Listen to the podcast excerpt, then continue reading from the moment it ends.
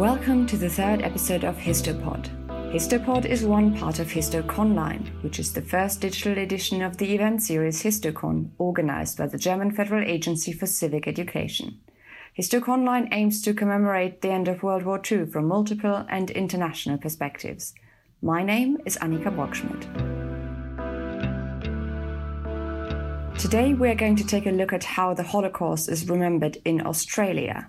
Our expert today will be able to tell us more about the generation of survivors in Australia that laid the groundwork for the remembrance of the Holocaust today. She will also explain to us why learning about the Holocaust is so important for Australians today, also when it comes to coping with their country's own violent past. My name is Avril Alba. I'm senior lecturer in Holocaust Studies and Jewish Civilization at the University of Sydney and chair of the Department of Hebrew, Biblical and Jewish Studies there. But for many years, I also worked and continue to consult to the Sydney Jewish Museum. So my work is a mixture, I would say, of uh, my scholarly interests are in Holocaust memory, commemoration, modern Jewish history, um, Holocaust studies more broadly, all of those areas. Uh, but I also have worked as a practitioner, as a as a museum educator and a museum curator. So, what does Holocaust remembrance look like in today's Australia? There's not a national sense of Holocaust remembrance in the way that you would have in, say, Europe or even the United States. The government does recognise January 27th, obviously, as UN um, Holocaust Remembrance Day, and there are ceremonies.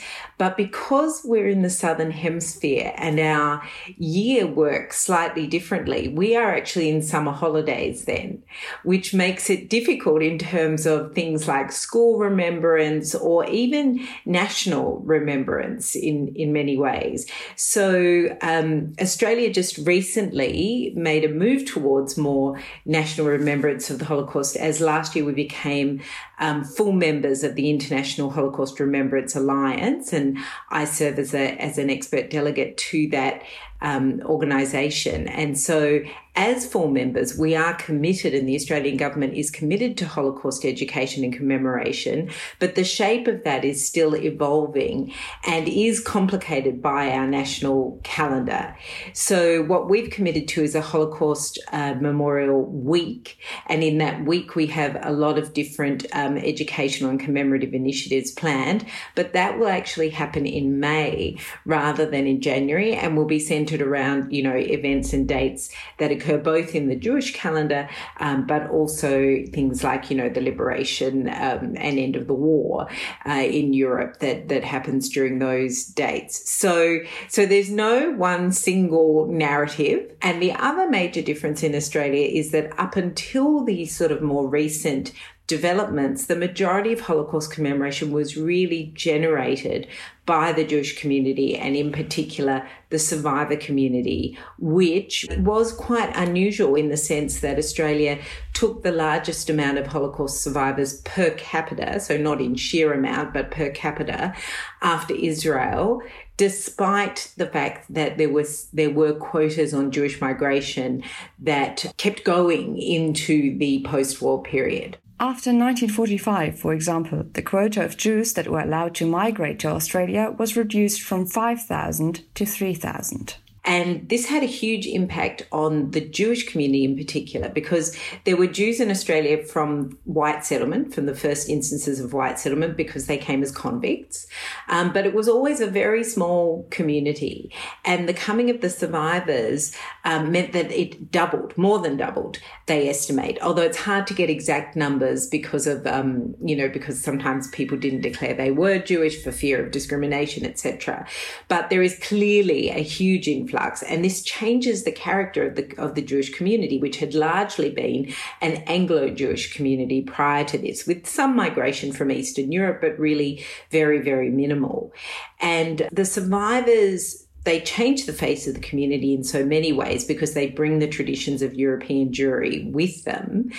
But at first, really, their commemoration of the Holocaust, I think it's fair to say, was largely a private and sort of intra-communal one. And, and there are a lot of reasons for this, and, and they're common, I think, to a lot of survivor communities in the post-war period. It's not that they didn't speak about their experiences, but largely they spoke about them amongst themselves. And there was good reason for that. They came to a country that although they were always grateful to come to in the sense of you know Australia being a, a country with democratic traditions and um, and an opportunity to sort of start again. It was not a country that was free of racism, and it was not a country that was free of explicit um, you know discrimination in terms of quotas of Jews coming to Australia, and a sort of not a I wouldn't say an anti-Semitism you know that is in any way comparable to what happened in Europe, of course, but certainly there were, and there still exist, instances of anti Semitism in Australia. And when the survivors first came here, they were often referred to as refos, um, refugees, so refos. And they also had the experience of coming to Australia and knowing that other migrants to Australia in the post war period had come from collaborator countries. Now, of course, they weren't the majority, but they, they did exist. And so there, there was also a sort of fear of being too vocal or you know, too um, public about their experiences. But there were also political voices amongst the survivors. We do have examples of where um, members of the survivor community who were more political were active in sort of anti fascist causes um, and part of political life, and that that was actually part of their, hol- their Holocaust survivor identity, although they may not have labeled it as such in that post war period. But towards the 1970s, Australia slowly moves away from racist migration policies. And then you see, I think, a very interesting intergenerational change, both externally and internally. What I mean by externally is that Australia moves to an official policy of what we call multiculturalism in the 1970s.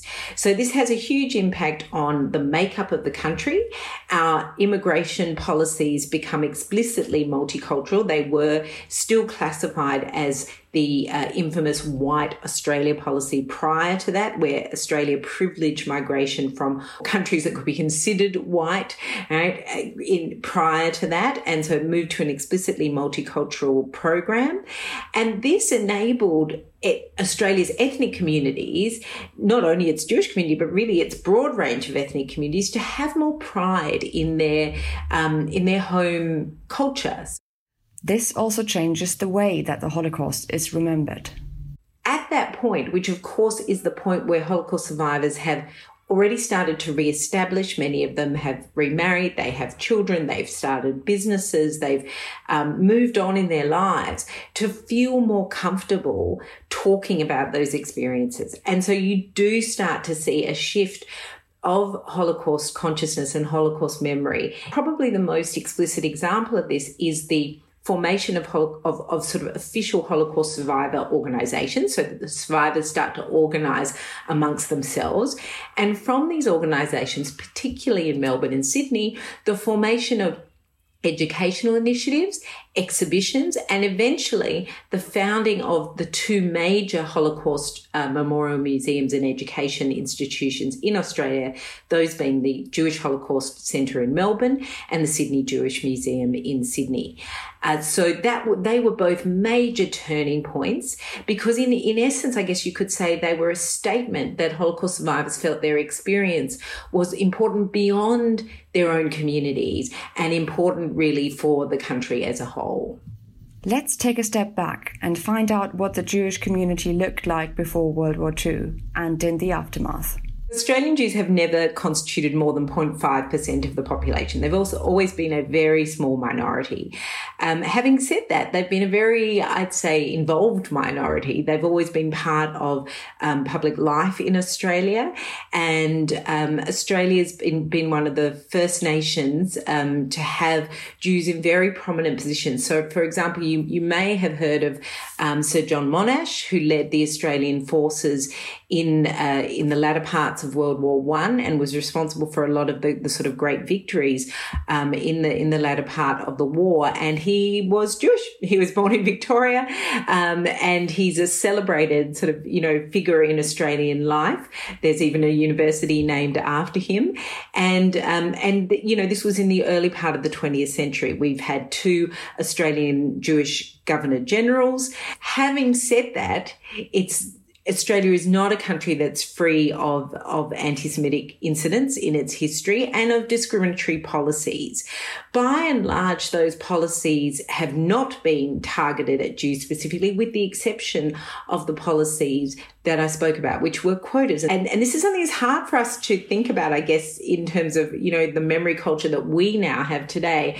But in that immediate post-war period, uh, yes, quotas on Jews, so no more than a certain percentage of each ship that of, of refugees that came to Australia as part of the post-war migration policies could be Jewish and Jews were largely excluded from things like the IRO scheme. The IRO scheme was a mass migration program by the International Refugee Organization. The IRO was ratified in 1946 by the United Nations General Assembly to deal with the problem of displaced persons, short DPs, in Europe the existing Jewish community had to assure that they would take responsibility, financial responsibility, etc., etc., for resettling Jewish migrants. But there is also anti Semitism in Australia's post war history. There's also popular sort of anti Semitism. You know, there's evidence of cartoons that were generating anti refugee and anti Jewish refugee, in particular, um, sentiment in Australia in the post war period.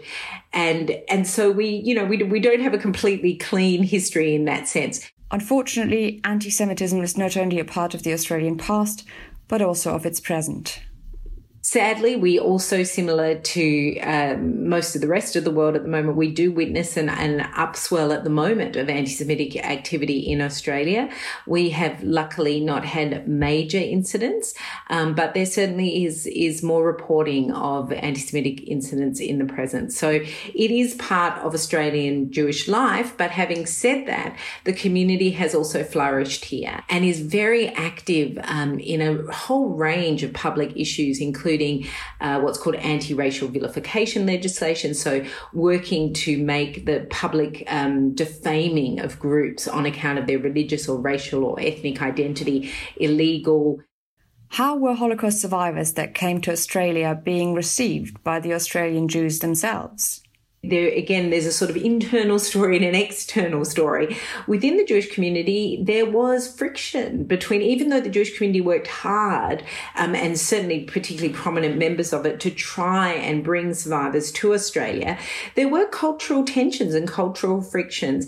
And those jews who were very you know committed to a sort of anglo-jewish way of life you know and saw themselves primarily as subjects of the queen first um, australia second um, were were you know in some ways worried that this new sort of European group with their strange accents and their um, their more strongly identified Jewish identities. I mean, you know, Melbourne had the the largest population of Polish Jews per capita. You know, come to resettle there in the again outside Israel in the world, and they really sort of re, reframed Jewish life according to Polish Jewish life that we know was so vibrant and diverse um, and strongly Jewish Jewishly identified prior to the Second World War. So if they were socialists, they were Jewish socialists, you know, and they and and they had a strong Yiddish uh, culture, and that was threatening to to some Jews who believed that they should basically assimilate into the Australian way of life. What was the perception of Holocaust survivors by the Australian public? There was an increasing understanding over time of what the survivors had suffered. Um, but this was not, it was not immediate. And there was still existing prejudices. So, you know, one of the interesting moments for Australian Holocaust memory is the Australian war crimes trials that took place in South Australia in Adelaide in the early 1990s. In the 1980s, Australia undertook steps to examine allegations of crimes committed during the war made against Australian citizens. The unit who was responsible for the collection of evidence was called the Special Investigations Unit, short SIU.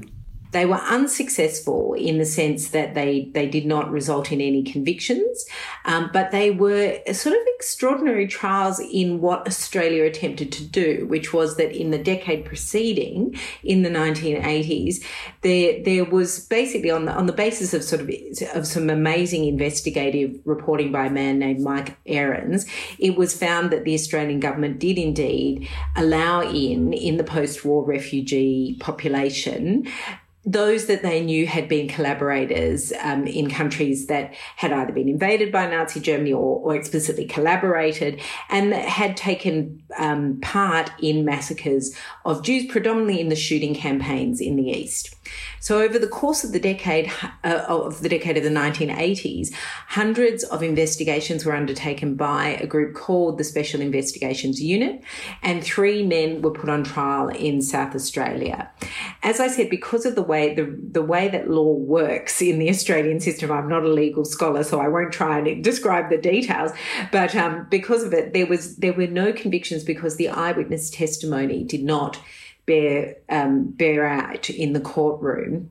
However, they also undertook forensic archaeological digs on the sites of the actual massacres in Ukraine to establish that actually these crimes took place and that they were Nazi crimes and not Soviet crimes, and to link the um, the those that were un, on trial in in, Ad, in the Adelaide courts in South Australia to those crimes, and that work then was um, utilised in as a model for then later war crimes trials with uh, in terms of what happened in the former Yugoslavia, Rwanda, etc., etc.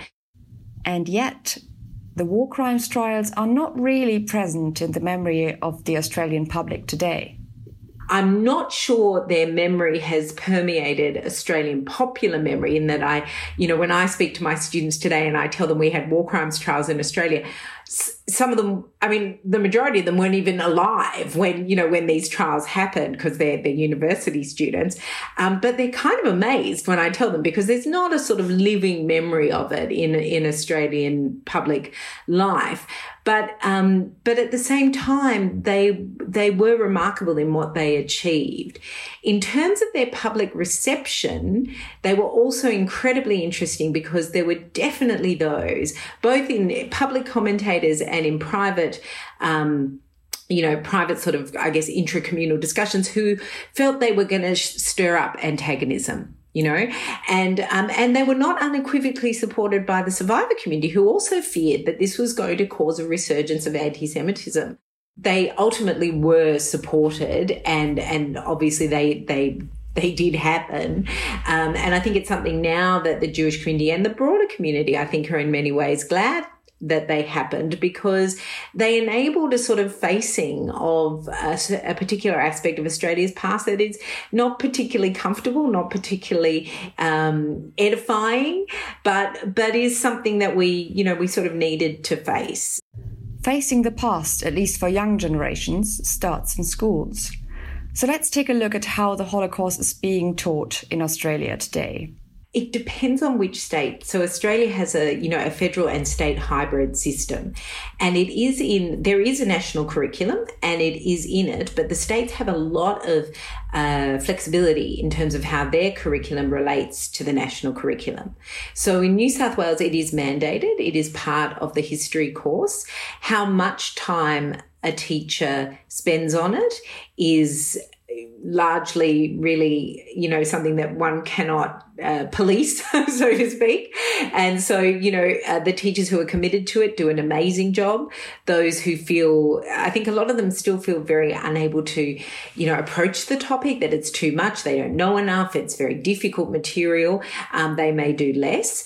But um, but in new south wales the sydney jewish museum does do a lot of work with teachers to try and help them um, teach the subject well and to facilitate you know that through through visits to the museums and talks with survivors etc in victoria it, which is the second largest uh, state by population, and um, and actually the largest Jewish community is in Victoria. Um, it wasn't part of the curriculum, but is actually becoming so as we speak. Avril was kind enough to share some of her teaching experience of these topics on a university level with us. Her students, she tells us, almost immediately make the connection between the Holocaust and their own country's violent past. I have to say, I'm teaching a course at the moment uh, with master's level students, and it's about they, they are master's level students in a museums and heritage program. So it makes it, it makes it easier. They've already got a sort of interest in the area, but it's a, it's a course particularly on Holocaust and genocide sites. And they immediately make the connection immediately. They are, you know, sort of fascinated by it. They often wonder why it has taken Australia so long to come to the point where, where we are making those connections and where we we are starting to reckon with our own past in a more serious way with regards to these kinds of issues. And so for them, it's almost a natural kind of progression. I would say, though, this is quite a recent, this is quite a recent thing. For those of you who are not Australian history buffs, here's a short summary of Australia's colonialist history. The broad scope is that when the British come to Australia, they declare it terra nullius, which means there's no one here, which of course is blatantly untrue. But what it allows them to do is to settle the land. And that process of settlement also begins the process of um, Indigenous dispossession in Australia. And this goes through many, many different kinds of stages, some quite murderous. There's a, there is a term in Australia, the frontier wars, and they are beginning to be taught more and more in this, in Australian school curriculums and to Australians uh, by and large. But I can tell you when I was growing up, and it's not that long ago, it's in the 70s and 80s, the term frontier wars was just not even understood. We, you know, if someone had said that to me as a as a high school student, I wouldn't understand what they were talking about. I knew there was discrimination against um, Aboriginal Australians, but I didn't really fully understand the history, and it wasn't taught to me in school. I only started learning about it myself when I went to university and sort of, you know, uh, was interested in it and, and wanted to. It is now thankfully taught in Australian schools, but again, there's a there's a long way to go. So there's first that sort of history of dispossession and colonisation. One of the darkest chapters of Australia's history in recent times, however, is that of the so called child removal, which was practiced between the 1910s and the 1970s. That spanned really across seven about seven decades i think where where the idea was that you remove aboriginal children and i mean it's a it's a terrible phrase but it was used in order to quote unquote breed out the black. The idea was that you would assimilate um, black populations completely right, into the white population. Now, these st- this stolen genera- what's now called the stolen generations, was for a long time, in a sense, justified as it was a it was a policy of benevolence right? It was trying to do a good thing. Now, there are those that will still argue that is the case, but but if you listen to the testimonies of those who were taken from their families, it is very hard to justify such a position. Um, you know, some people lost complete contact with their culture of origin, their language of origin, their their their immediate families, and their clan groups. You know, um, Aboriginal Australians come from an enormous variety of different clan groups, different what they call country areas of Australia, different linguistic groups, and that culture was basically decimated both through frontier wars and then through the program of of child child removal. This brutal history of child removal was something that for a long time was not really talked about. And it's only in the last few decades, I would say, you know, 30, 40 years, that, that white Australia has come to begin to reckon with our history. And there have been some significant, um, you know, both political gestures and and political changes towards reconciliation. But I think anyone who takes reconciliation seriously in Australia knows that we are a long way from what's called closing the gap and really coming to terms with, with what happened in this country. But why has it taken Australia so long to start to come to terms with this part of Australian history? I think there are many reasons why it's taken Australia a long time to do this. Um, one of them is the sort of, you know, it's it's hard to say how nations do this, right? Because obviously, you know, as individuals, this may not be true for so many people, but as a nation, somehow it, it you know, these commemorative cultures happen. Um, and for Australians, our our self identity is very bound up in a sort of view of ourselves as um, inherently good, right? inherently peace loving, uh, inherently democratic, and um, and that we believe in a sort of you know there's a particular Australian vision of what it means to relate to your fellow person that comes under a rubric of what we call mateship right? And what is mateship? It's it's the idea of a fair go. It's the idea that everyone is equal and don't get uppity with me because you might have English heritage or you know, and I might have Irish heritage, etc., etc. We're all you know we're all equal down at the pub kind of idea. Um, but you know, once you start to sort of peel away at that, it's it doesn't have much credence really in reality. But I think hanging on to those kinds of self images does it sort of lets us off the hook you know, it lets us off the hook. And, um, you know, one of our past prime ministers talked about, uh, it's a very, it's become a sort of infamous phrase, having a relaxed and comfortable view of the past. And, and, and, you know, that's not, to my view, that's not helpful to anyone. You know, I'm, I'm not saying that we should be running around, you know, beating ourselves uh, over the back the whole time, but you can't, you can't escape your past, you know, and I think if you try and escape your past, you do damage to your to your present. There were other aspects of Australian public life that were influenced by racism we had racist laws for a really long time in this country, um, and and we've had to change them, and we continue to change them. I bet a lot of Australians are not aware that up until I can't, to be honest with you, I can't remember the exact date, but um, there were there were laws that if you know an Aboriginal uh, person wanted to go into a cinema, they had to wait until the lights were put down, and then they were allowed in. I asked Avril whether there was something, without equivocating the two, that Australians could learn from Holocaust remembrance when they're coming to terms with their own history, and if there were any dangers on the way. I think that we do have a tendency to domesticate it in Australia, uh, and you know, I think we we also can fight against that, and there are great examples of where that is not the case.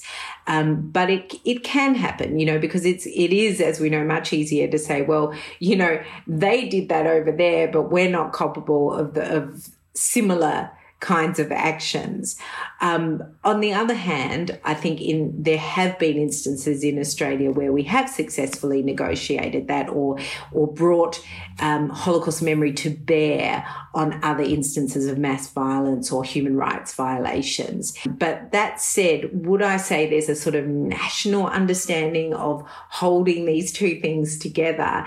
Uh, I don't think so. We, you know, we also had our hist- our own history wars in Australia, and that was when we really, you know, there were historians who were really challenging Australians to to look hard at their colonial past, and a lot of people really fought back against that, and they fought back against thinking about that past as genocidal um, or even murderous to a, to a certain extent. There was a lot of pushback, and it, it, that pushback was the hardest whenever a historian tried to evoke concepts of genocide or Holocaust in terms of what happened in Australia. There is an increasing public awareness. There's something called um, Sorry Day. Uh, there's Reconciliation Week and, and reconciliation events. Uh, and there was a very significant public apology made by our Prime Minister at the time in 2008, Kevin Rudd, um, particularly to the to the stolen generations. There was also an earlier speech by another um, Prime Minister, Paul Keating, the Redfern, the famous Redfern speech. It was made in sort of urban heart, like Aboriginal urban heartland, a place called Redfern, where the, really was the first time that a Prime Minister of Australia acknowledged um, what white Australia had enacted upon its its its black populations. Holocaust remembrance all across the world faces the loss of the last survivors as time passes on. How will Australia cope with that, and what will it mean for Holocaust remembrance there? Do we see it only as loss? I guess that's that's the question. Do we see it only as loss? And I guess, you know, when I think about it, I can take some comfort from another Australian experience of this kind of loss, and that is the loss of the veterans of World War One. They were known in Australia as diggers, right? Because they dug into the, the trenches. Um, and the, the diggers were really um, an extraordinary uh, generation in Australian history, and they were a huge part of bringing knowledge of what they suffered in the war to the Australian public. Their legacy um, has truly outlived them. And what is interesting is that when I was a, youngster growing up in Australia, so let's say generously 40 years ago now, right, or thereabouts. Um, Anzac Day, the day where we commemorate the the the uh, those who served in Australia's wars, but in particular the, those in the First World War, was not really a big deal. I, I can't explain. It was always obviously a big deal to veterans and their families, and it was a national day. But the kind of uh, you know, a public participation that we see now in Anzac Day commemorations, where Australians go to Turkey to the site of the Gallipoli um, massacres, and and where they, um, you know, are at dawn services across the country, where the knowledge of World War One is, you know, the, the books are still multiplying, the stories, the films are still multiplying, uh, and the exhibitions. You know, when I look at the role that the Australian War Memorial plays in public public life. I think it's, you know, it, it does give you a bit of encouragement that the generation itself have seeded something, you know, they have put something in place that will exist beyond them. There's one thing that I hope that we will do differently from the Anzac legend, which is that I think Anzac has become a bit of a, you know, it's it's become a bit of a domesticated memory. We don't like to think of the trauma those men suffered. We don't like to think of the families that lost not one, not two, but sometimes three of their sons in that war. Um, literally, whole families decimated. The mental health issues, uh, the poverty that was a result of returning from a war with no training and no qualifications and you're all of 20 years old because you told them you were um, 18 and you were actually 15 when you went off to that war. Uh, so, you know, we don't like to think about that aspect of World War One a lot, but we do have great historians and we do have great institutions like the War Memorial that keep those stories alive as well. And I think as long as we too can be truthful about what our Holocaust survivors experienced and give them, honor them for the lives that they then made, but also recognize the losses that they endured and the, and the enduring impact of those losses, then we will, we will actually honor that generation even when they, when they pass on.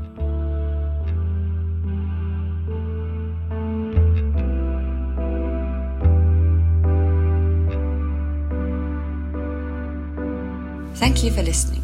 You can find more information about the Histo podcast as well as various other offers on www.histocon.de.